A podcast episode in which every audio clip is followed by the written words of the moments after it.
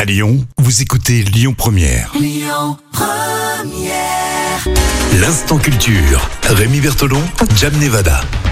L'instant culture, euh, c'est tout de suite avec euh, bah, Jam Nevada. Et euh, pour euh, cet été, de temps en temps, on va faire un peu le, le cahier de demande vacances, révisé, Oui, c'est ça tout à fait, oui. Là, on va se retourner euh, dans un petit quartier sympa. Enfin, je dis petit entre guillemets, hein, puisque c'est à Villeurbanne et c'est le quartier. Des buères, buères, Voilà. bueurs. Voilà.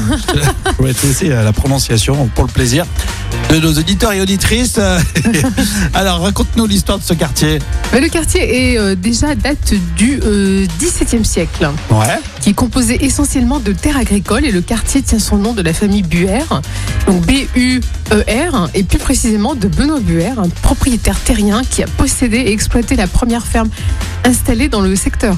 Donc ce Benoît Buère est répertorié d'ailleurs dans le cadastre euh, parcellaire depuis 1698. D'accord, donc on voit euh, concrètement euh, son nom. C'est une vieille famille, oui, tout à fait. Ah. Et de cette famille est notamment issu euh, Jacques Lubin Buer, donc lui c'est plus récent, Euh, 1812-1890, euh, vétérinaire et maire de Villeurbanne de 1871 à 1873. Mais c'est bien de, de réserver, euh, de réserver, de réviser un petit peu, je trouve. Mais oui, il faut réserver sa place aussi pour. euh, Ah. Non, il faut- je pensais plus à réserver en fait mes vacances, Oui, Ah, c'est ça. oui.